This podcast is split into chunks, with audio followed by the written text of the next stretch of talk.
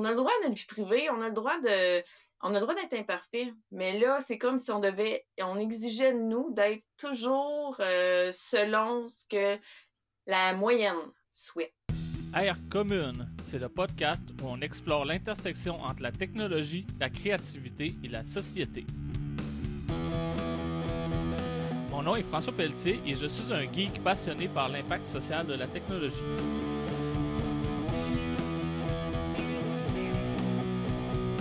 On va parler de l'impact de la technologie dans la création artistique et littéraire, d'innovation sociale basée sur la technologie, de l'éthique et de la vie privée dans une époque hyper connectée, de nouvelles façons de créer des communautés en ligne, et tout ça avec des invités ou en solo. Bonne écoute!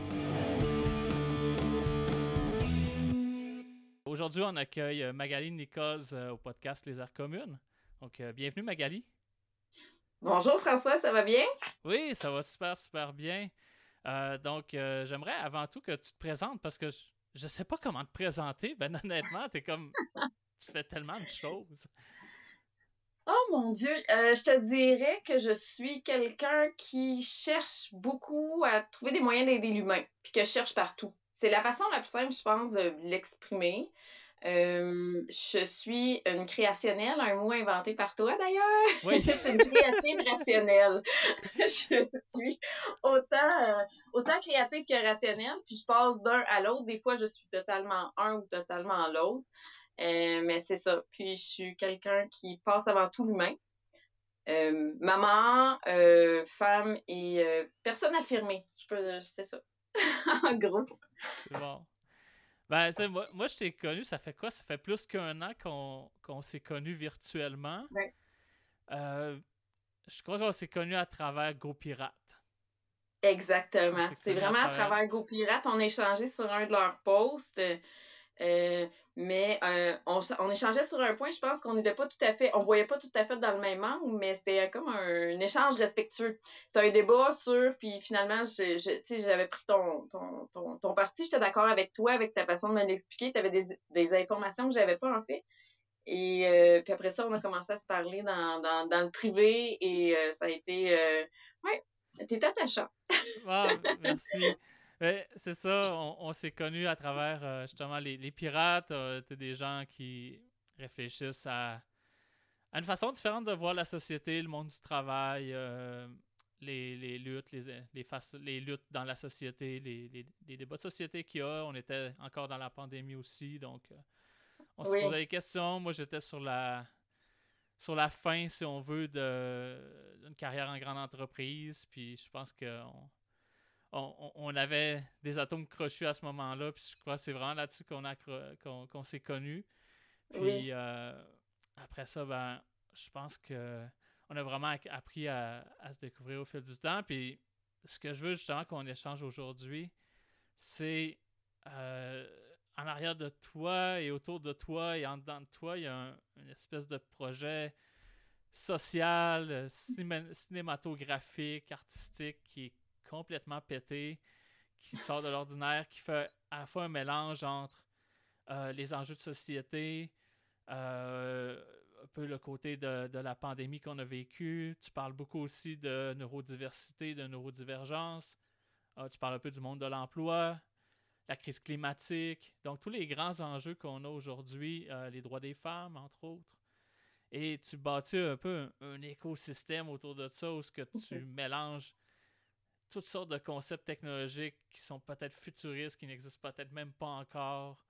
Et j'aimerais ça que tu nous parles de cet univers-là que tu es en train de, créer qui euh, n'existe pas encore, on va dire aujourd'hui en date du podcast, n'existe pas encore euh, sous une forme grand public, mais on, te voit tellement brainstormer en public euh, sur les réseaux sociaux à propos de ce projet-là qu'on veut vraiment, vraiment te découvrir. Ben merci, oui. Euh, en fait, je te dirais ça. Je te dirais que souvent, c'est quelque chose qui est difficile. Que, quand je l'aborde de prime abord, ça peut faire peur. Euh, la façon où est-ce que ça tout ça a commencé, parce que pas ça faire peur, je m'excuse. Mais j'utilise des mots que les gens craignent. ça, c'est la différence. Ils perçoivent négativement parce que, euh, en fait, l'idée et euh, le fait de vouloir changer le monde, d'améliorer les conditions de vie de tout le monde, ça, ça date de ma petite enfance. Ça a toujours été mon objectif. Je veux que les gens se sentent bien, puis je veux que les gens soient heureux. C'est aussi simple que ça, peu importe dans, à quel niveau. Et euh, la pandémie a eu beaucoup d'impact, en fait, sur comment je me suis sentie. Je me suis retrouvée, je suis quelqu'un d'hyper positif. C'est difficile de me mettre à terre, honnêtement. Je trouve du beau dans tout. Euh, je, suis je, suis une cheerleader naturelle, on va dire ça comme ça. Mais je me suis retrouvée à un point où est-ce que c'était trop et euh, où est-ce que j'ai eu une pensée qui euh, m'a carrément bouleversée. je voyais les choses qui n'allaient plus du tout autour. C'est l'époque de Black Lives Matter, c'est l'époque où est-ce qu'il y a eu les manifestations, il y avait la politique américaine qui était partout, il y avait les, tous les gens qui étaient isolés, ce qui se passait dans les CHSLD, le manque de solidarité, tu sais, j'avais beaucoup de misère avec euh, juste le fait, euh, ici au Québec, on avait beaucoup la, problématique, euh, les gens se plaignaient de ne pas pouvoir aller faire du camping. Puis pendant ce temps-là, ce qu'il y avait comme nouvelle à côté, c'était les personnes âgées qui n'avaient pas de climatiseur, qui étaient en train de mourir de chaleur dans les foyers. Puis je me disais juste, c'est quel c'est tellement stupide. Est-ce qu'on peut prendre les climatiseurs des roulottes puis les donner aux personnes âgées au lieu de se plaindre de ne pas pouvoir aller faire du camping? Il y a quelque chose là-dedans qui me révoltait dans le, euh, l'égocentrisme, le, manque de solidarité.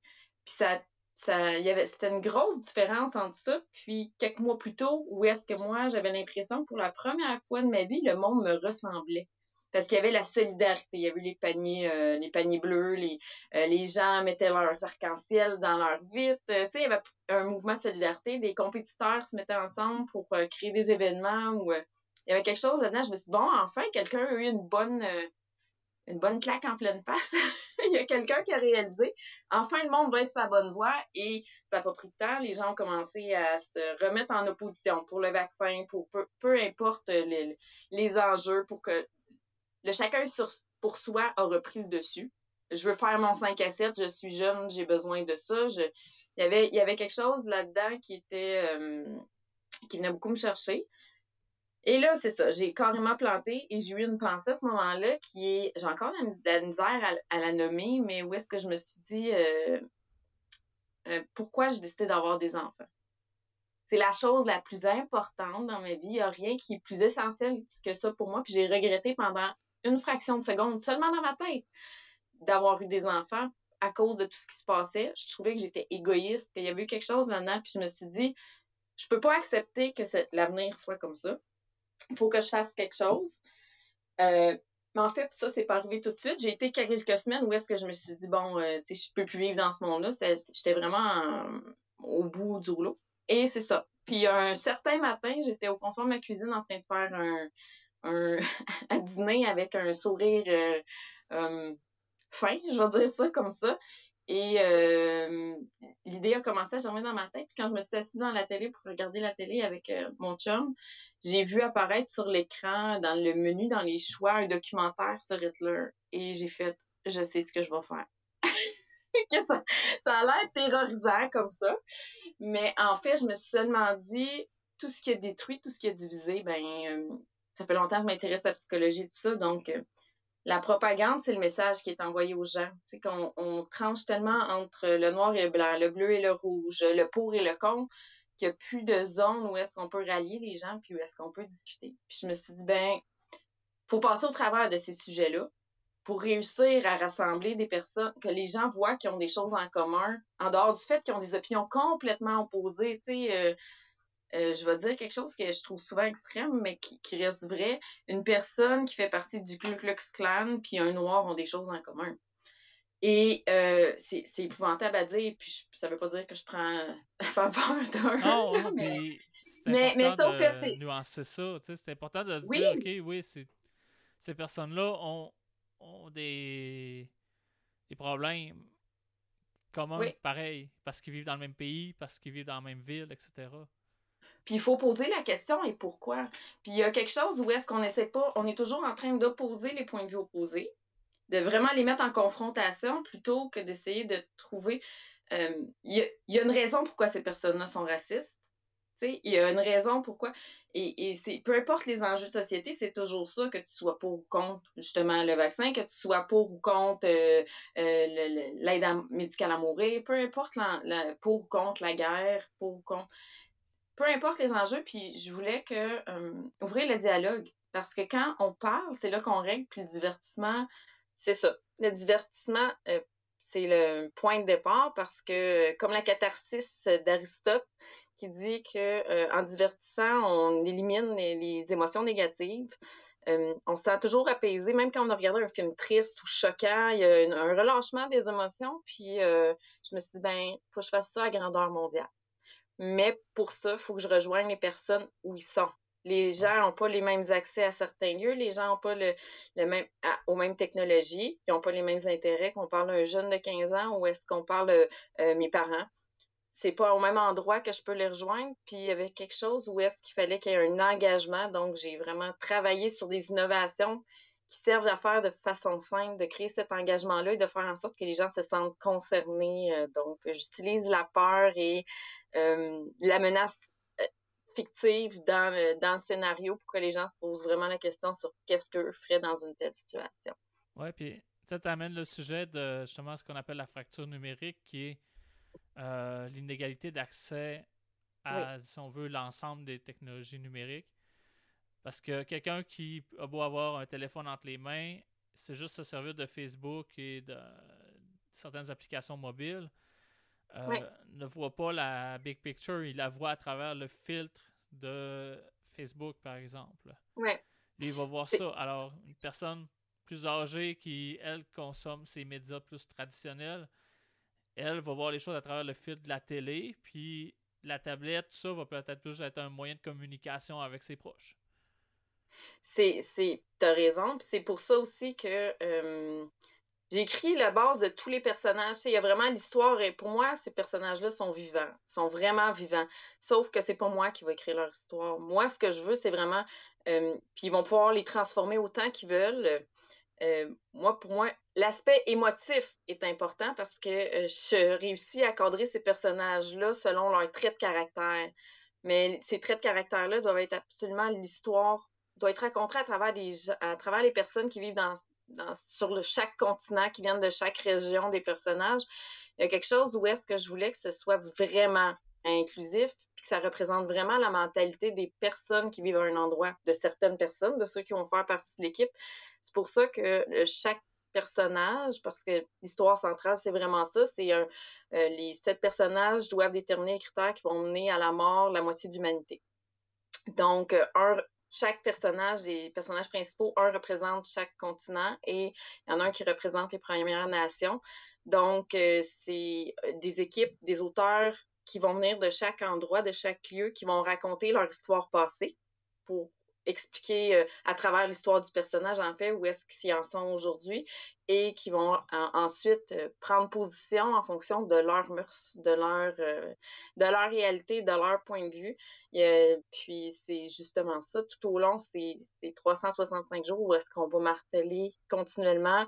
S'il y avait sept personnes qui viennent de partout dans le monde, quelle valeur y accorderait à ta vie? Est-ce que tu penses que tu es un bon quelle valeur toi t'accordes à ta vie. Est-ce que selon cette échelle-là, mais il n'y a pas de bonne réponse. Il n'y a pas de mauvaise réponse. moi, je réussis pas à répondre à cette question-là. Je sais franchement pas, euh, c'est pas encore écrit, je sais pas. Euh, euh, je pourrais pas te dire il y a quelque chose là-dedans pour moi, tout le monde est égal. Je peux pas dire les personnes âgées ou malades méritent plus. c'est eux qu'on doit éliminer en premier, pas plus que je peux dire que c'est des personnes qui sont instruites. Je suis pas d'accord avec ça on dirait que pour moi, il n'y a, aucune, aucune possibilité que je trouve un, consensus. Puis c'est pour ça que ça va être vraiment une démarche. Euh, ça va permettre aux gens de discuter des enjeux. Parce que là, on va se retrouver, il y a des personnages qui ont des handicaps, euh, il y a des personnages qui ont des enfants, que, il y a un des personnages qui a un enfant qui est autiste, euh, il y a des personnages qui sont âgés, il y a des personnages qui sont jeunes, il y a un des personnages qui est trans aussi.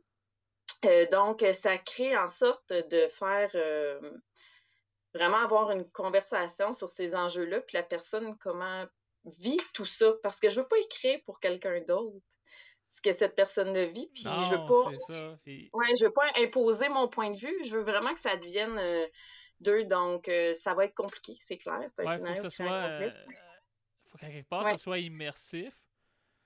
Puis il faut que, en même temps, tu veux pas non plus créer des personnages qui sont stéréotypés. Fait que tu vas aller chercher, euh, comment dire, justement des points de vue très très variés avec lesquels tu vas être mal à l'aise aussi à quelque part. Puis tu sais, ça fait partie du, du, deal à quelque part de dire je vais me sentir mal à l'aise dans ma propre histoire, dans ma propre création. Oui. Puis je veux, pas, je veux pas intervenir. Ça me je fait penser à. Tu sais, quand les, les, médecins avaient des choix à faire de qui qu'on fait de la ah. place à qui là, à l'hôpital. Oui. Puis là encore, tu sais, on en parle moins, mais cet enjeu-là est encore là aujourd'hui. Oui. Puis, est toujours. Je, je, veux me servir de ça pour glisser un petit peu vers une question que j'aime beaucoup poser.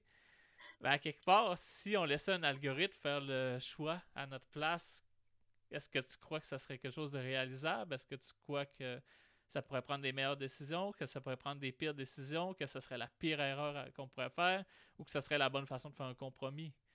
Comment tu verrais ça? Ça? dépend. Ça dépend à qui code. c'est ça, je te dirais. Non, mais il y a quelque chose là-dedans.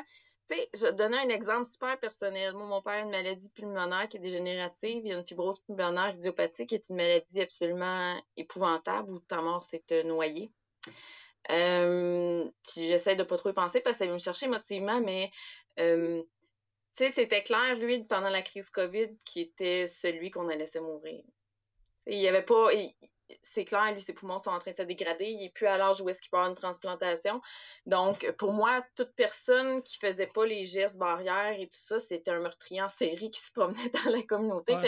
oui, de ce point de vue-là, je comprends que la, décision, sauf que le problème que je vois avec les technologies présentement, et j'y assiste en les utilisant, c'est qu'ils sont influencé par ce qui a déjà été fait. Ce qu'ils apprennent, c'est ce qu'on a déjà fait. Et ce qu'on a déjà fait, c'est valoriser beaucoup une certaine classe de la société. Euh, ils ont associé être un bon employé ou un bon candidat à certains profils. les, technologies, c'est parce qu'on leur, c'est ce qu'on leur a appris. Et donc, c'est biaisé déjà à plein de niveaux, fait que c'est difficile de faire le tri. C'est, euh, quand c'est mal manipulé, en fait. Et qu'il n'y a pas de je dirais, de, de, de, je crois qu'il y aurait sûrement des moyens de rendre ça équitable et de, de défaire un peu ce, ce modèle-là, mais malheureusement, c'est pas ça qui se produit, puis c'est pas ça que démontrent les recherches. Et je pense que ça serait la même chose pour l'hôpital. Il y a quelque chose là-dedans où est-ce que si les algorithmes se, se fiaient à euh, la valeur que les êtres humains accordent à chaque vie. Toi puis moi, on est en bas de l'échelle puis même, on est en avant de bien d'autres, Mais on serait en bas de l'échelle parce qu'on n'a pas de statut, on n'a pas euh, de, de, de dans le sens où est-ce qu'on serait considéré comme euh, de, la viande hachée.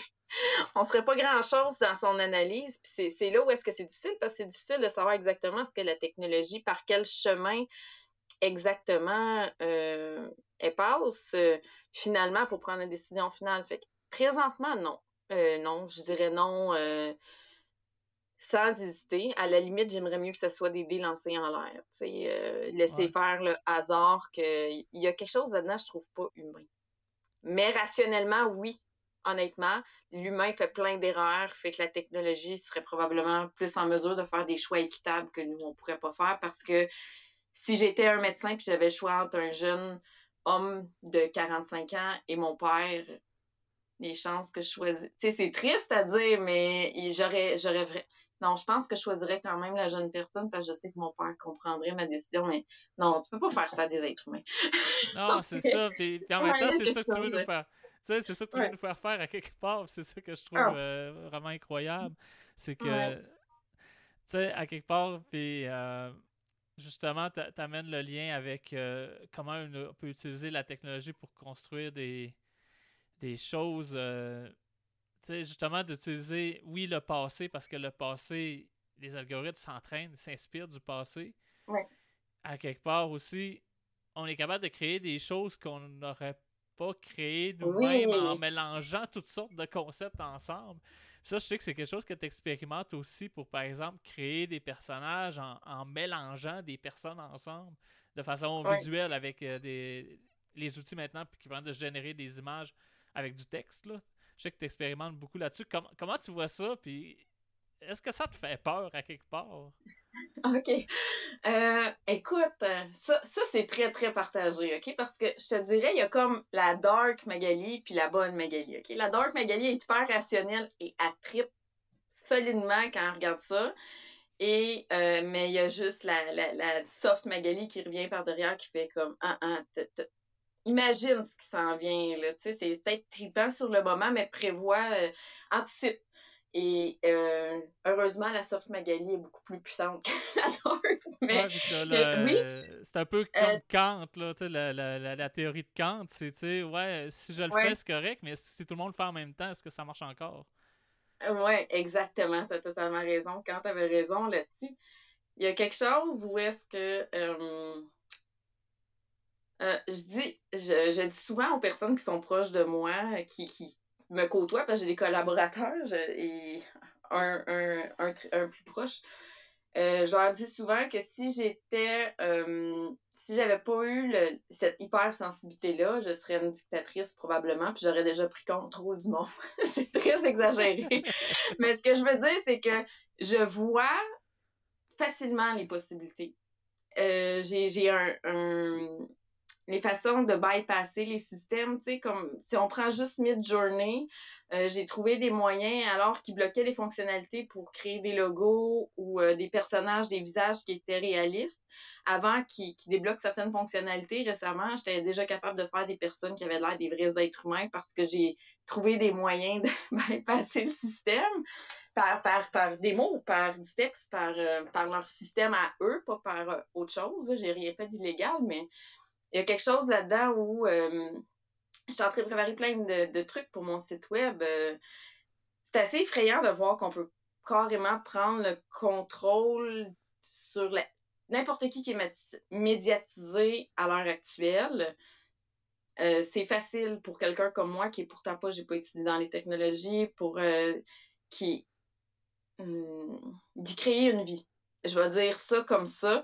Euh, de créer une histoire, de, de carrément faire, euh, dans, pour mon concept, ce que j'ai fait, euh, un producteur m'avait conseillé d'utiliser des artistes qui sont reconnus, donc qui ont beaucoup d'images, fait que c'est facile de reproduire après ça, le, le, de les mettre dans des situations. Donc, euh, j'ai fait plein de mises en scène où est-ce que carrément je, je, je peux promener euh, Kate Blanchett dans une pièce ou euh, Leslie Ann Brand dans une autre. Il existe tellement de contenu que l'algorithme est capable de se concentrer sur la scène et non pas la personne parce qu'il l'a déjà dans plein de positions. Exactement. C'est ça, c'est. Donc, ça, ça ramène au fait que les algorithmes, justement, quand ils ont beaucoup d'exemples, c'est ça qu'ils vont nous montrer en premier. Ce qui fait que c'est ce qu'on va voir, c'est des choses qui souvent on va être capable de dire des traits de ressemblance avec certains artistes. Parce que ces artistes-là ont tout simplement créé plus de contenu. Donc, il y en a plus dans l'algorithme. Fait que, ça, faut faire attention aussi au plagiat à quelque part, parce qu'on peut arriver à quelque part et on dit que ça ressemble tellement à ce qu'un artiste a fait qu'on joue dans sa cour à quelque part. Oui, puis c'est là que ça devient difficile parce qu'elle également, où est-ce qu'elle est, où elle, la limite? Parce qu'elle tu sais, la mise en scène, si je prends Midjourney, parce que je me suis servi, ben, je me suis aussi servi de DaVinci Resolve, euh, de, je me sers de Canva, euh, je me sers aussi, je me suis beaucoup amusée avec, euh, mon Dieu, comment ça s'appelle? This person doesn't exist euh, pour faire anonymiser des personnes à partir d'une photo. Euh, euh, j'ai beaucoup eu plaisir avec tout ce qui est intelligence artificielle pour être honnête. Pour rendre les gens un peu plus comme en cartoon, c'est ça? Oui. Oui, c'est ça. Ben, tu m'avais déjà fait moi en plus, si je me rappelle bien, c'est ça. Oui, je t'avais fait en cartoon, mais j'ai trouvé des moyens de rendre les personnes encore plus réalistes. Puis il y a quelque chose là-dedans que je trouve. tu sais, je te montrerai présentement ce que j'ai fait. Euh, tu pourrais pas faire la différence entre euh, euh, les artistes que j'ai pris dans, dans, dans, pour créer les personnages avec l'intelligence artificielle et la vraie personne. C'est en photo réalistique, euh, c'est comme s'il avait fait les scènes que j'ai genre écrit, mais vraiment avec beaucoup de précision dans les dans les traits, les, les, C'est vraiment en utilisant des formats de, de, lentilles de caméra ou c'est vraiment des jeux de mots, puis c'est beaucoup de travail de changer un mot à la fois, puis de chercher la bonne façon de formuler, mais, mais là encore, ça devient une œuvre artistique. Il y a tellement de travail de fait, mais sauf que c'est utiliser l'identité de quelqu'un, puis c'est là que ça devient problématique. Puis oui, j'ai peur. Oui, j'ai vraiment peur parce que quand où est-ce que ça s'arrête? Quand est-ce qu'on, présentement, si on souhaite, euh, il y a une boîte de Montréal qui a créé, euh, c'est eux qui ont démarré ça, de, pouvoir avoir une copie euh, synthétique de notre voix. Donc, on peut louer pour faire des bandes annonces, pour ne pas être obligé d'être présent, qui font juste réutiliser notre voix avec une tonalité naturelle. Ouais, tu, donnes le texte puis ça, ça parle à ta place. Oui, c'est ça, mais sauf qu'ils prêtent la voix à l'entreprise. Je pourrais juste enregistrer ma voix, ma voix et donc, euh, Google euh, et la vendre à Google pour une période de temps, une campagne publicitaire. Donc, si j'étais euh, une voix off, ils pourraient utiliser ma voix pour en faire ce qu'ils veulent. Sauf que cette technologie-là, n'importe qui, qui qui, est vraiment intéressé par ça et souhaiterait serait en mesure de copier parce qu'il y a beaucoup de choses qui sont ouvertes, donc, qui sont vraiment. Euh, ils seraient capables de, de, faire la même chose, puis c'est là que ça devient dangereux. Comment on va faire pour savoir la réalité? Tu sais, t'es devant moi en ce moment, là. La technologie est rendue, j'ai aussi joué dans Unreal Human. Euh, et j'ai fait, euh, là, j'ai fait, je te l'avais envoyé l'image, mais j'ai vraiment fait progresser. je me ressemble. On partagera, on partagera dans les notes l'image que tu as faite toi parce que c'est vraiment fascinant. Euh, ouais. on, on, on, mettra, on, mettra cette image-là pour, le, pour les auditeurs. Je suis virtuellement euh, existante euh, dans un faux format et euh, à un tel point, c'est vraiment la distance des yeux, l'espace entre chaque dent. Tu peux déterminer, c'est une cicatrice, c'est c'est très précis et très facile à faire. Qui, mes enfants se sont amusés avec, c'est pas des farces, et c'est gratuit de jouer dans, dans, dans ce système-là. et il y a quelque chose là-dedans qui est effrayant parce que en ce moment, j'aurais dû le faire, en fait. J'aurais pu me remplacer par mon avatar en plaçant l'éclairage, en définissant que c'était un fond vert, et t'aurais probablement pas su que c'était pas moi. Puis j'aurais pu taper le texte et ça aurait été ma voix enregistrée grâce à, l'entreprise de Montréal qui. Mais sauf que ça aurait pu être n'importe qui d'autre qui la contrôle. Ça aurait pu n'importe qui d'autre qui aurait fait un assemblage de mon bureau après que j'ai participé à des vidéos, après des photos que j'ai partagées où est-ce que je suis en train de travailler ou tout ça, et qui ferait à croire avec moi. Et là, comment je prouve que c'est pas moi? C'est ma voix, c'est mon visuel, c'est mon bureau privé chez moi, et moi, je dois prouver que c'est pas moi qui ai posé tel geste, telle action ou qui a dit telle chose. Ça devient extrêmement difficile. C'est oui, que euh, t'étais... Dans un monde où la cybersécurité est comme à fleur de peau parce qu'il y a des hacks à tous les jours. Ce qui fait qu'il y a une quantité hallucinante de données personnelles sur nous qui se retrouvent un peu partout. Maintenant, on est capable de reproduire de la voix, une image. Euh, moi, j'ai même entendu que des gens avaient des robots qui allaient passer des entrevues pour des jobs à leur place. J'en doute même pas. à quel niveau que notre ce qui est basé sur notre identité, comme nos comptes de banque et compagnie, euh, pourrait se faire pirater puis qu'on s'en rendrait juste jamais compte parce que l'imitation est tellement bonne que les, les, puis de plus en plus, même du côté du centre d'appel, il y a des algorithmes, il y a des robots. Ben maintenant, tu te ramasses avec une guerre de robots, puis lequel va déterminer lequel qui est faux en premier? c'est un peu ça. Oui, c'est difficile. C'est parce que euh, c'est pas juste ça, c'est dans la réalité aussi c'est dans le fait où est-ce que les gens vont poser des mauvais gestes puis vont dire c'est arrangé. C'est pas moi, c'est ça a été fait, euh, c'est un fake. Fait que ça va être facile de se laver les mains des actions. C'est pas moi qui ai dit ça, c'est pas moi qui ai fait ça, ça a été euh, c'est un hack, c'est arrangé, c'est de l'intelligence artificielle. Les gens vont pouvoir carrément euh, se, décriminaliser de leurs vrais gestes. et là, ça devient difficile ensuite de, de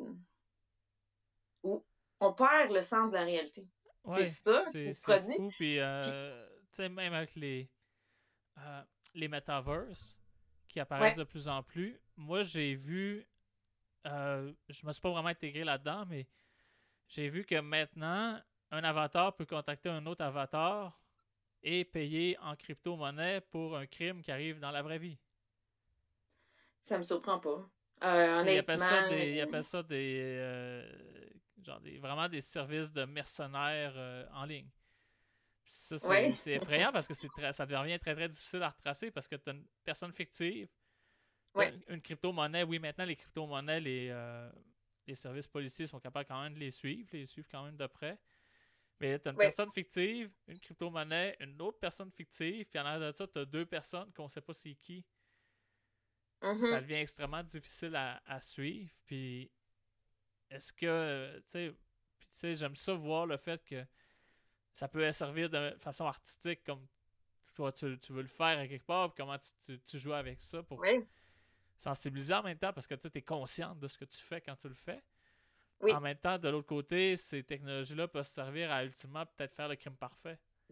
Oui. Ça, c'est. c'est la nature humaine le problème. blanc, là, c'est ça. C'est pas la technologie. Puis c'est ça qui est difficile parce que. Euh, je suis un groupe, euh, je suis une page, j'ai oublié le nom, mais qui s'occupe. Euh, je, je crois que c'est Black Sheep en tout cas, où est-ce que eux ont développé euh, pour parce que la sœur d'un des, créateurs euh, était malade, ils voulaient découvrir qu'est-ce qu'elle avait.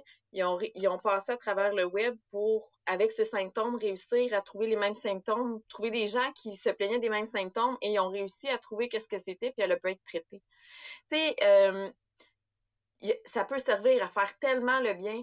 on peut juste penser à quelqu'un qui est autiste qui est capable d'avoir des relations sociales dans le monde virtuel, qui en a toujours, tu sais, autant qu'il y, a beaucoup de personnes qui aiment, qui adorent les jeux vidéo, mais qui n'aiment pas ça être en contact direct, qui vont le faire dans le monde virtuel, qui ne le font pas dans la vraie vie, ça leur ouvre des portes qu'ils n'ont pas présentement. Il y a tout l'aspect, euh, justement, ben, pour les maladies, la découverte, mais aussi moi, euh, l'enseignement. Je, travaille là-dedans en plus, tu sais, je, je travaille dans le domaine de la santé en ce moment, de à, contrat. J'ai un contrat avec un, chercheur à l'Université Laval. Puis, tu sais, ce qu'on veut, puis je participe activement dans cette communauté-là, c'est rendre justement les données de recherche super disponibles, mais en même temps anonymes. Puis c'est un peu. Il y a un dilemme éthique là-dedans aussi, puis il y a une place de c'est où qu'on tranche. Euh, c'est où que ça devient une persona fictif ou ce qu'on peut exploiter ces données pour des algorithmes? C'est où que, par exemple, dans santé mentale, oui. Euh, par exemple, on dit, OK, il a été hospitalisé à Pinel, il a bu du lave-vite. Tu sais, c'est qui, là, tu sais? Ouais, tu peux pas anonymiser ça, tout le monde sait c'est qui. Moi, j'ai travaillé avec sa conjointe après. C'est ça, tu sais, c'est ça, on s'est dit ça. Des fois, tu as juste besoin d'un élément, puis tu reconnais de façon unique la personne. Mais d'un autre côté, d'un autre côté, tu te dis, OK, avec la masse de données, peut-être qu'on pourrait faire des découvertes incroyables. Oui. Mais en acceptant le risque qu'on puisse individuellement, une fois de temps en temps, spotter, ah, je pense que c'est qui celui-là à travers l'échantillon de milliers, milliers de textes et de milliers de documents. Sauf que la sécurité n'existe pas. C'est là qu'est le problème, tu sais. Euh, toi, tu es quelqu'un bien intentionné, puis ça, je le sais, puis j'en doute même pas une seconde. C'est la seconde où est-ce que quelqu'un qui est mal intentionné qui va avoir le pouvoir de fouiller là-dedans. Puis c'est là que ça devient hyper touché parce que présentement, il n'y a rien qui est confidentiel. Tu l'as dit, euh, des de, données continuellement, euh, on en perd. On se fait arnaquer, on est pris, tu sais, juste avant hier, j'imagine a quelqu'un à quelque part qui a trouvé quelque chose. Je me suis retrouvée avec trois textos. J'avais reçu un colis à Washington. Euh, quelqu'un qui m'a envoyé euh, un Miss You avec un, bec avec un cœur. Puis, euh, tu sais, c'est pas rapport. J'avais un autre message qui venait d'Afrique, mais, tu sais, des textos. Mais mon message, mon, mon numéro de téléphone n'est pas publié sur le web, ils ont juste tout roulé les numéros au hasard, puis une fois de temps en temps, ben, ils se disent, OK, quelqu'un va cliquer. Ouais. Tu cliques sur le lien, ça installe le quoi sur ton téléphone, ton téléphone vient uh-huh. comme bousiller, puis là, ils ont accès à ce qu'ils veulent dedans, là. Exactement, puis tu vois, tu sais, il y, y a, quelque chose là-dedans qui est, euh, ben, j'ai pas, je suis fascinée, comme je te le dis. Je m'en sers euh, beaucoup, tu sais, justement, je parle de réalité fiction, ma série, c'est carrément ça, c'est qu'on va vraiment mélanger, on va rejoindre les gens, les personnages vont être en vie sur Facebook, on va faire des événements éphémères où est-ce que c'est le public, là, qui va arriver, qui va être dans notre téléjournal parce que on, on va carrément faire appel à eux comme s'ils étaient dans le scénario. C'est rendez-vous, euh, il se passe quelque chose à telle place, euh, y a-tu quelqu'un qui, ou peux-tu aller porter, c'est carrément, on intègre, puis on choisit pas les personnes qui vont participer, ça va être ponctuel, spontané. Il faut que ça représente les gens, puis c'est vraiment important. C'est des séquences parce que la plupart vont être euh, préparées euh, parce que sinon, on c'est impossible de tout faire ça en live, mais il va y avoir les séquences, il y a un bulletin de journal dans la série où est-ce que ça va être vraiment les séquences des derniers jours, il va avoir des interactions entre les personnages puis le public, on va appeler les gens sur leur ligne, leur envoyer un texto, mais avec une personne directement, avec une vraie personne au bout de la ligne, pas quelque chose de préfait avec quelque chose de pré-mâché. Il faut, on veut que ce soit vrai, puis c'est ça. Mais ça, ça me les technologies me permettent de faire ça, de créer des influenceurs. Chaque personnage va avoir sa, vraie vie dans le virtuel. Il y en a même plusieurs qui sont déjà en ligne et qui se font euh, euh, connaître. On, l'a même vécu euh, de façon expérimentale l'hiver passé, au printemps, je ne me rappelle plus exactement où ce que. Avec Magalitrix. Avec Magalitrix qui a été justement. Ben, c'est ça, c'est moi je me suis retrouvé à être un personnage là-dedans aussi.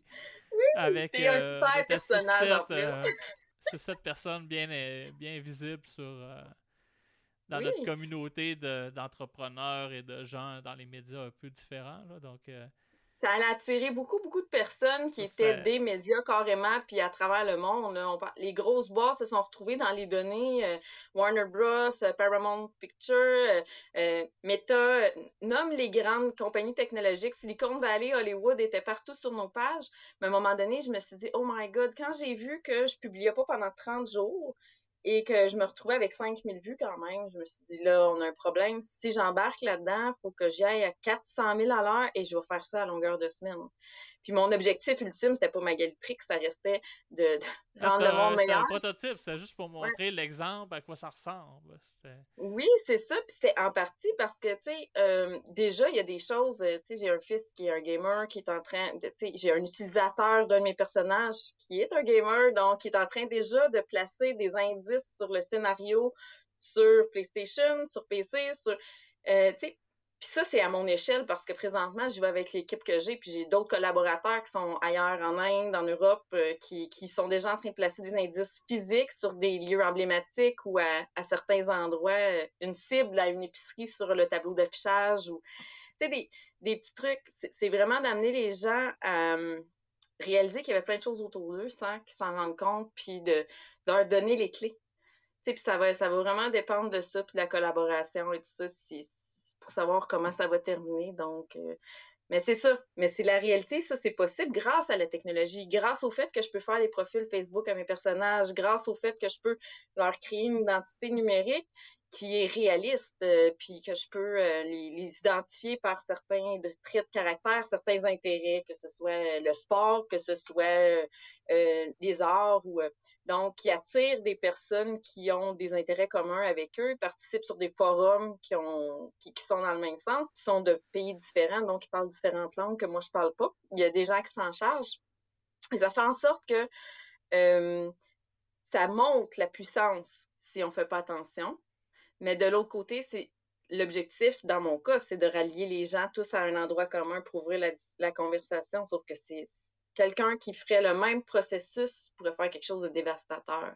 c'est du contrôle, ça revient aux mêmes campagnes qui sont faites pour influencer la politique ou euh, euh, c'est. Pour moi, c'est pas encore assez sécuritaire qu'on puisse donner les données de santé. on a vu il y a pas longtemps, je sais pas si tu as vu passer, il y a un père qui a été accusé euh, de pédophilie parce que l'algorithme a été arrêté. Il doit passer devant la cour pour démontrer son innocence. Je l'ai partagé euh, ah! parce que ah, Google l'a flagué, Google ou Apple l'a flagué parce qu'il avait partagé une photo de son petit gars au médecin à travers une plateforme, je crois, un WhatsApp. Des ça, ouais. c'est ça, c'est on arrive à cette époque-là où ce que là, on n'est plus capable de faire la différence entre la, légitimité ou non de ce qui est fait sur les réseaux. C'est l'automatisation C'est les robots qui, déterminent. Puis les, robots, on sait, sont, sont pas bons en général. Les robots sur les réseaux sociaux sont, sont assez grossiers. Ils vont censurer des choses qui sont très légitimes. Ouais. Euh, une femme qui dénonce un acte de violence conjugale va se faire flaguer comme étant elle, la personne qui a fait l'acte. Ouais. Parce que l'algorithme va avoir détecté des mots-clés, euh, même que ce soit une citation ou pas. Ah, moi, je vois beaucoup de censure, surtout dans le monde anglophone, probablement juste parce que les, les algorithmes en français sont moins bons. Mais dans le milieu anglophone, la censure euh, au niveau des, communautés noires, il y en a énormément parce que les algorithmes euh, reconnaissent pas le fait que la personne va utiliser le mot-clé en se l'étant approprié comme personne de la communauté visée, racisée, versus Un, blanc qui va utiliser le mot dans un contexte euh, humiliant. Le fameux mot en haine, c'est ça. C'est un peu ça. Oui. Ça dépend c'est qui qui le dit. Oui, c'est oui, oui, t'as as, très raison, mais tu vois, même sur Midjourney, il y a plein de mots que j'ai utilisés pour voir ce que ça donnerait comme résultat. Euh, si je marque un groupe de criminels, si je marquais un groupe de manifestants, si je marquais un groupe d'opposants, euh, ils sont pas blancs. Tu sais, il y a quelque chose là-dedans qui, je trouve, qui, est très intrinsèquement entré dans le système à la base, elle a carburé, elle a absorbé tout ce qu'il y a eu comme propagande médiatique, de, de messages partagés euh, à la grandeur de la planète pendant depuis le début, depuis l'avènement de l'Internet. Euh, donc, ça fait en sorte que ces billets-là, on les retrouve dans tout. Tu sais, je transcrivais des paroles de chansons et j'ai marqué utérus. Parce que j'écrivais la chanson de, euh, voyons, de live, voyons, Lightning Crashes où est-ce que ça dit la mère est au bout du corridor, y a la, la, grand-mère décède et la vie naît dans l'autre pièce, le, le, placenta, pas utérus, placenta falls on the floor. Et j'écris le mot placenta puis c'est censuré. En pleine période anti-avortement, en pleine période. Et, et c'est pas du tout ça, la chanson, je veux dire. Non, c'est ça. encore là, encore là c'est de la censure dirigée vers un discours politique précis, puis ça, ça me dérange aussi. C'est ça, ça fait que même si tu es pour ou contre l'avortement dans ce contexte-là, l'algorithme, il est pas capable de le flaguer. C'est juste, ah, tu parles d'avortement, je vais te bloquer. Oui, puis je parle même pas, je parlais d'un organe humain. il y avait même pas de question d'avortement euh, dans l'histoire. La chanson ne parle pas de ça, mais ils ont associé, fait qu'ils ont censuré tout, puis euh, où est-ce qu'un organe, c'est un organe éphémère, c'est un organe qui se crée pour donner la vie, puis qui s'enlève, c'est rendu qu'on voit ça comme quelque chose à censurer. C'est affreux quand même quand tu y penses. Mais partie du corps. C'est comme si on voulait censurer euh, n'importe quelle autre partie du corps. Oui. ça, ça c'est comme ça me fait penser aussi aux algorithmes euh, qui a, tu sais, à quelque part dans ta création de personnages, ben ça arrivé parfois que tu vas créer des personnages qui sont nus. Ça va arriver. Oui. ça arrive dans des moments dans la vie qu'on est tout nu. C'est intrinsèque à notre existence. Ouais. Et là, est-ce que tu es en train de créer de la pornographie parce que tu as créé un enfant de 3 ans qui soudainement apparaît nu dans un contexte bien précis? Puis là, soudainement, tu te fais flaguer. Est-ce que c'est. C'est on va s'auto-censurer de peur que l'algorithme génère de quoi qui pourrait nous faire passer pour X. Oui. Euh, Oui, mais moi, j'ai vu des images pornographiques infantiles. Tu sais, pour moi, il y a quelque chose là-dedans où est-ce que l'intention n'est pas là au départ sais, la personne avait écrit comme une famille où est-ce que la my gorgeous mom, nanana, puis ça l'a fini que c'était, tu sais, je pense que l'intention de Polo au début, c'était vraiment comme deux, une belle famille avec une gorgeous, hot, gorgeous mom, tu sais, c'était pas, ça avait rien à voir avec la pédophilie, mais l'image, c'était comme deux parents avec un enfant nu. Euh, c'était pas ça que la personne avait. Sauf que là où est-ce que moi est venu le problème, c'est quand la personne a, a commencé à faire des, euh, upgrade de, son image et de, faire des variations. J'ai fait non, ça, ça. Tu sais, tu comprends, il y a, quelque chose là-dedans où est-ce qu'il faut euh, faire la distinction entre quelque chose qui est accidentel ou qui est provoqué. Là, la personne, tu sais, peut-être c'était pas la première fois qu'elle utilisait ces termes-là pour créer des images de ce genre-là. Ça a donné que j'étais sur un forum de groupe à ce moment-là où est-ce que j'ai vraiment vu ce, ce, ça se passer sous mes yeux que j'ai dénoncé, mais sauf que c'est peut-être les termes que cette personne-là utilise normalement pour arriver à obtenir les photos qu'elle souhaite, tu sais. Euh, les photos les gens découvrent, euh, Mais là, c'est pas vrai. Découvrent la recette de l'algorithme pour avoir des choses sans exprimer exactement les mots-clés qui vont être censurés. Exactement, comme moi je l'ai fait pour mes personnages. Oui, la même chose. C'est exactement ça. Il y a toujours moyen. Tu sais, des fois, on dit que la technologie est plus intelligente que l'humain, mais l'humain a parfois le, le, côté, je veux pas dire vilain, mais euh, rusé, que la technologie a pas, puis qui réussit à comprendre un petit peu comment, comment ça se ben, produit. c'est le mindset que les gens qui piratent ont à la base. C'est de dire qu'est-ce qui a été oublié dans un logiciel que je peux exploiter pour parfois faire des bonnes choses ou parfois faire des mauvaises choses, qui est la différence entre ce qu'on appelle un white hat ou un black hat, qui est le, les termes couramment utilisés dans le monde du, piratage pour dire les gens pirates qui sont plus éthiques, dans le sens ils vont trouver une faille, ils vont la dénoncer à l'entreprise, euh, parfois en échange d'un d'un paiement là, qui est maintenant, c'est plus comme officiel, même le gouvernement du Québec le fait maintenant. tu peux, dans des circonstances très très précises, avec des règles à accepter, il faut que tu donnes ton passeport, plein d'affaires de même. Euh, après ça, essayer de pirater le gouvernement carrément dans un espace contrôlé en disant demain j'essaie de vous pirater.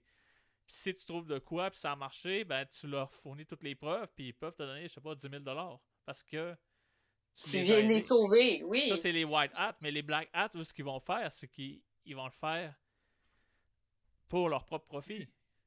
Oui, exactement. mais en même temps, comment toi tu fais pour savoir si quelqu'un est un black hat ou un white hat si t'es confronté à un pirate, tu le sais pas, tant qu'il il te l'a pas dit. Puis ça, c'est. non, c'est ça. problématique. Puis pour le, AI, c'est un peu la même chose. C'est qu'à l'intérieur du AI, tu vas avoir des gens qui vont l'utiliser pour des fins positives, comme tu as dit. Ouais. Puis à un moment donné, il y en a qui vont dire qui vont l'utiliser à des fins malicieuses. Et où est-ce qu'on trace la ligne, on ne sait pas encore. Puis là, toi, c'est toi qui as eu le réflexe de dire sans que cette personne-là, elle cherche un résultat qui n'est pas correct. Oui, c'est ça. Puis ça, c'est selon mon, mon échelle de valeur morale. Peut-être que c'est un naturaliste, puis que ses photos de famille ressemblent à ça. Ouais, tu, ça, comprends, il y a quelque chose là-dedans. Puis, puis euh, tu sais, des fois, on n'a pas cette espèce, parce que ça va selon mon échelle de valeur à moi. Donc, euh, tu sais, il y a quelque chose là-dedans où est-ce que c'est. Mais c'est clair, je ne serai jamais pour la pédophilie et l'exploitation des enfants. Là. Il n'y a pas personne qui va me faire dire le contraire puis mettre de la nuance là-dedans. Mais euh, il y a, quelque chose là-dedans que ça vient tout le temps de la personne qui interprète. Tu sais, puis de. Euh, mon Dieu. Je trouve qu'il y a. Tu sais, il y a pas longtemps, je, vais te raconter ça parce que euh, je suis quelqu'un qui analyse beaucoup les mots. Ça, c'est, je te dirais, c'est, c'est de lire entre point commun, d'ailleurs. Je pense qu'on Ouais, on, ouais, on aime ça. Moi, j'en fais un peu mon métier, même maintenant, de. Justement, de tantôt tu parlais justement les, le sens des mots, puis de décortiquer, puis utiliser des algorithmes pour apprendre à lire un peu. moi, c'est un peu ça que j'essaie de faire. Moi, moi j'aimerais, j'aimerais ça que les ordinateurs soient capables de lire, puis de, comprendre qu'est-ce qu'on, qu'est-ce qu'on exprime, mais pas juste. Euh, pas juste, pas juste mathématiques. Pas juste des, puis pas juste des textes formatés, des Wikipédia, des articles de nouvelles, tout ça. Ouais. La, la vraie conversation qu'on a qui est pas structuré, pas avec des vraies phrases. J'aimerais ça à un moment donné qu'on soit capable aussi de, se faire accompagner là-dedans avec l'algorithme, mais aussi toujours en trouvant comment respecter la, vie privée. Mais je reviens parce que tu disais, ouais, j'analyse beaucoup les mots. Je Mais je suis d'accord. Non, mais je suis d'accord avec toi dans tout ce que tu dis. Oui, j'adore les mots. Puis il y a quelque chose là-dedans dans ce que tu dis qui vient justement de ça. Moi, honnêtement, mon, euh, mon profil euh, que je dois avoir doit être épouvantable. Tu sais, s'il suffit aux données qu'ils ramassent sur le web, sérieusement, je dois être une psychopathe, une schizophrène, je sais pas. Mais c'est parce que, je m'explique, parce que je suis quelqu'un qui adore les sarcasmes. Mais vraiment. Puis j'ai élevé une famille qui est comme ça. Fait c'est régulier où est-ce que mes enfants, euh, selon l'algorithme, je serais un monstre parce que mes enfants, euh, je leur dis je t'aime, ils disent je te déteste ou l'inverse ou tu sais on s'envoie des, des petites pics comme ça parce qu'on a un humour noir dans toute la famille et honnêtement mon Facebook ce n'est que ça. Euh, mon Facebook personnel, personne n'y a accès à part mes proches, mais il y a quelque chose à part Facebook aussi. Ouais, c'est ça, faut pas oublier que ces données-là sont dans l'algorithme à quelque part. C'est ça, c'est ça.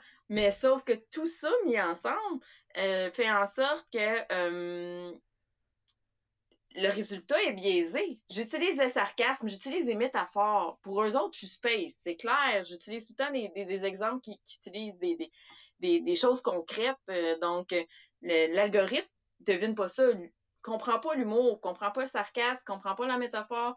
Et c'est sûr que d'un point de vue artistique, ça fonctionne bien sur Midjourney. Mais quand vient le temps de faire une analyse pointue sur quelqu'un, c'est clair que ça fonctionne pas. Puis, pour moi, il y a quelque chose là-dedans où est-ce que je vais revenir au mot après, mais où est-ce qu'on est tous des personnes en perpétuel changement? Le fait qu'on se soit parlé aujourd'hui, ça va travailler sur euh, ma confiance en moi, mon, mon, mon, ma réflexion, ça va repousser. Bon, tu, comprends, il y a tout, il y a un paquet d'éléments que seulement le fait qu'on se parle fait que le moment donné qui ont il y a 10 minutes est déjà écoulé. Il y a quelque chose là-dedans qui est pas en, temps réel. Puis j'aime pas ça, les causes. On voit ce que les gens acceptent de montrer. Puis on. On voit l'image publique, on voit pas ce qui est ici. C'est juste nous deux. La, la, relation qu'on a du début de l'enregistrement, il y a trois quarts d'heure. Parce que oui. je check mon heure. On, on enregistre un podcast pour faut quand même euh, respecter aussi nos auditeurs à un moment donné, ça ne durera pas deux heures. Oh. Et euh, tu sais, je regarde ça, puis tu sais, la conversation évolue, le naturel évolue. Euh, tu sais, il y a un petit stress quand tu enregistres, OK, puis là, à un moment donné, tu te dégênes, puis ça, ça existe aussi sur le long terme dans les médias sociaux. Puis même moi, je le vis parce que justement, avant, hors, hors enregistrement, on parlait de, coaching, puis de, façon qu'on se développe comme entrepreneur ou comme acteur de la société qui sort des cadres établis, à quelque part. Et moi, je me rends compte de ce que je pourrais appeler une, détox professionnelle. Oui. puis ça, dans le langage, ça évolue énormément. Mais moi, ce que je trouve intéressant, c'est que là, moi, je suis en train de développer des algorithmes pour étudier ma propre évolution dans le temps de mes publications. c'est cool! Et j'enseigne ça, tu sais, Oui! mais tu fais quelque chose... Pour que j'ai été capable de faire, d'avoir ce réflexe de dire « Ah, ok, je peux faire ça au fil du temps », c'est qu'à un moment donné, j'ai pris conscience moi-même que mon discours évoluait au fil du temps à cause euh, du coaching que je fais, entre autres. Puis, tu sais, le but du ultimement, le but du coaching, de toute démarche de, coaching, c'est d'enlever des, des bloquants que tu as à t'exprimer, à te montrer sur le web, à être toi au lieu d'être justement un stéréotype professionnel. Puis on revient tantôt un peu au stéréotype, c'est. Regarde, on parlait que les algorithmes s'inspirent du passé, tout ça. Ben, les algorithmes, plus tu es stéréotypé, plus ils vont être capables de te reproduire avec fidélité. Tu es quelqu'un qui est facilement copiable quand tu es stéréotypé.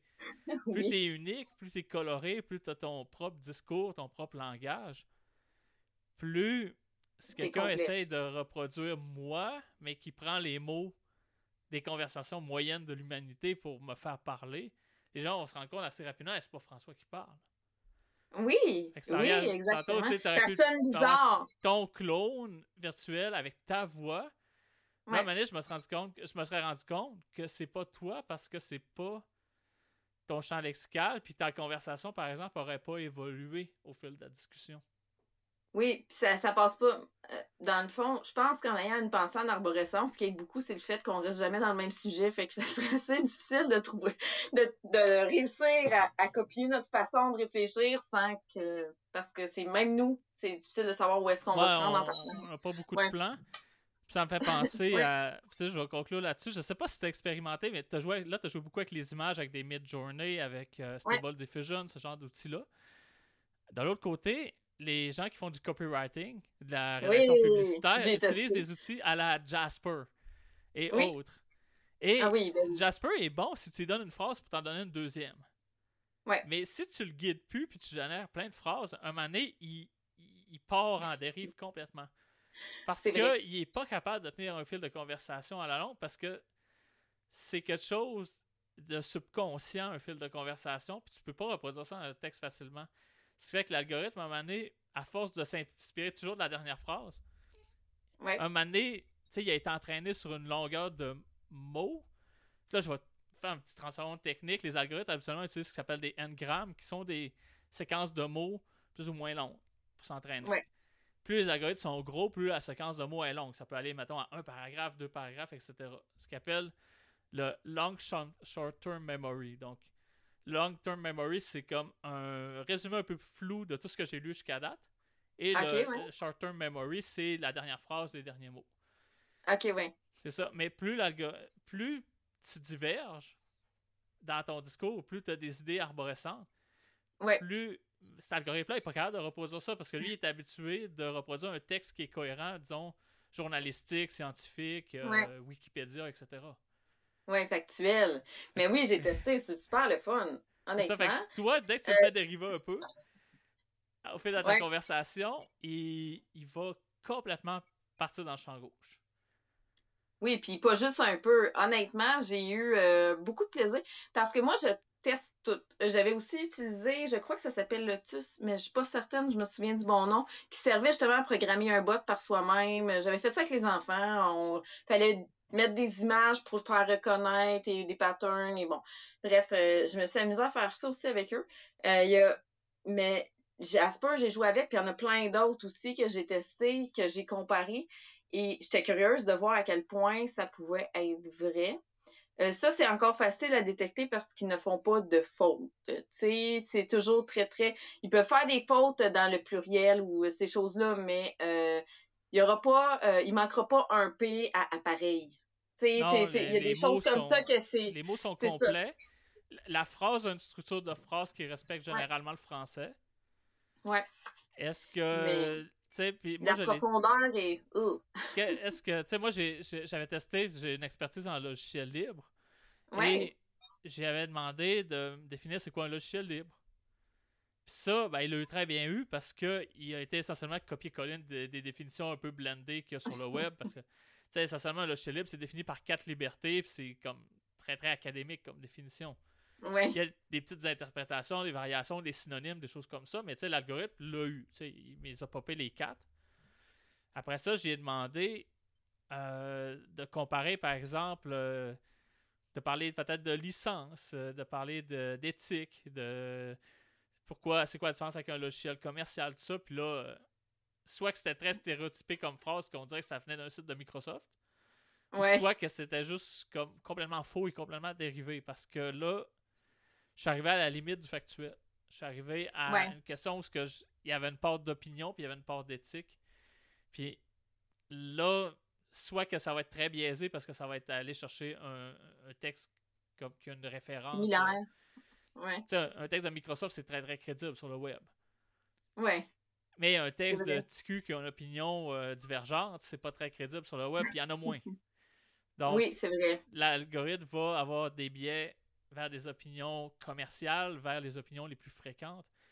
Dès que tu il pose des questions qui sont un peu biaisées, mais dès tant que tu restes dans le factuel, habituellement, c'est quand même vraiment pas pire parce que ça fait la moyenne des vérités d'un peu tout le monde, si on veut.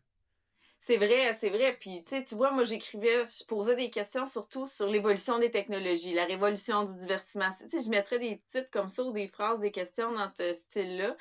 Et, euh, mais souvent, ça revenait, c'était, ça revenait toujours au financier.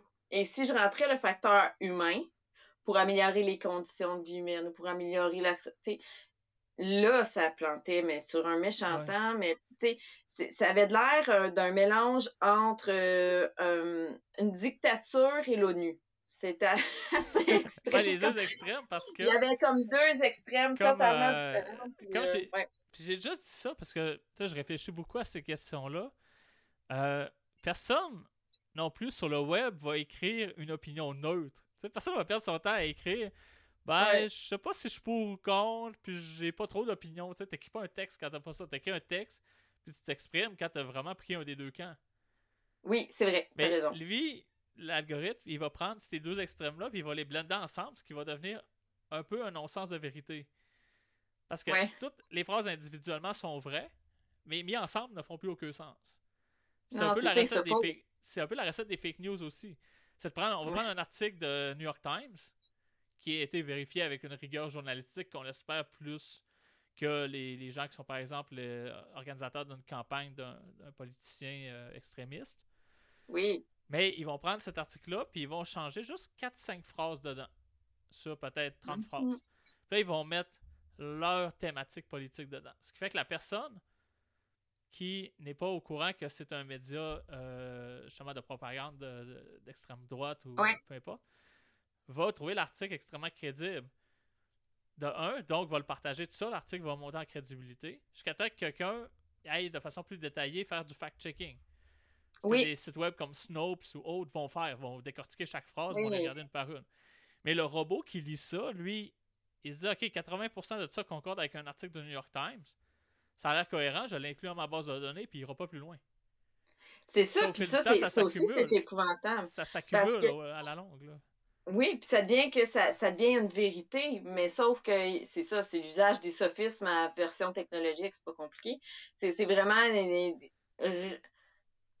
donner les, les, techniques pour la manipulation mentale euh, des, par les biais via la technologie, c'est exactement ça que c'est le même résultat, c'est ça qui est triste parce que c'est c'est rendu trop pointu. Si tu veux mon avis, on est trop euh, c'est difficile de se faire une opinion juste euh, euh, et d'avoir toutes les informations en main. Ça demande du temps, de la recherche et euh, de changer d'appareil. Tu sais, j'ai tendance à prendre un de mes appareils avec un de mes profils où est-ce que je prends l'opinion blanche, puis je dis blanche, c'est une façon de parler, puis l'opinion rouge, où est-ce que c'est très, très, tout ce qui est très rebelle ou euh, opposition ou tu sais à l'extrême là. Ça ça serait mettons le complotisme les théories du complot tout ça serait là-dedans.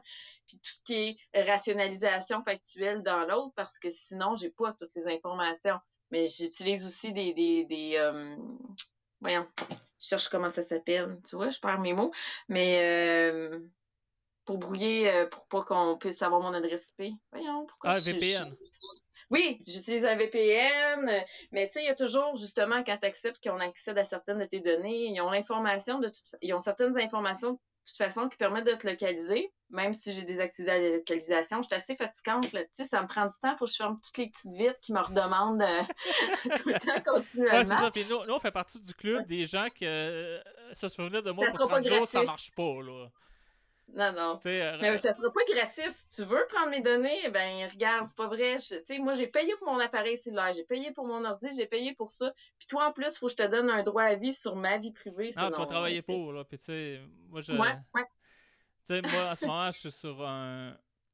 Tu sais, moi, je travaille sur Linux, fait que, tu sais, au moins, j'ai cette partie-là, mais tu sais, j'ai le téléphone que je sais que c'est une machine à me traquer, là. tu te dis de quoi, le lendemain, t'as des pubs dessus, là. c'est là. C'était chez Tim Horton. Ils ont beau le nier tant qu'ils veulent. On, on, sait, on sait que ça enregistre sur certains triggers. Ça enregistre pas 24-7. Ouais. Parce qu'on s'en rendrait compte avec la bande passante puis tout ça. Mais il y a des activités, par exemple, je sais pas, pendant que tu scrolls sur Instagram ou que tu écoutes une vidéo puis tu réagis, peut-être que ça t'enregistre tes réactions pendant ce temps-là. Tu sais? Ben, mes parents, ils, ont changé de télé, il y a, pas des farces, il y a trois semaines parce que leur télé buguait et la lumière d'enregistrement partait sur le, leur, chose. Ils, étaient super inquiets de ça. Ils ont changé de télé, ça a été correct, mais sais, il y a quelque chose là-dedans où est-ce que euh, j'utilise le logiciel DaVinci Resolve, qui est un logiciel de montage qui est utilisé par des professionnels. Euh, ils demandent l'autorisation pour l'enregistrement de la minute où est-ce que j'ouvre le logiciel, même si je suis pas en train de m'en servir, même si je suis pas en train de faire des enregistrements de voix, ça enregistre constamment.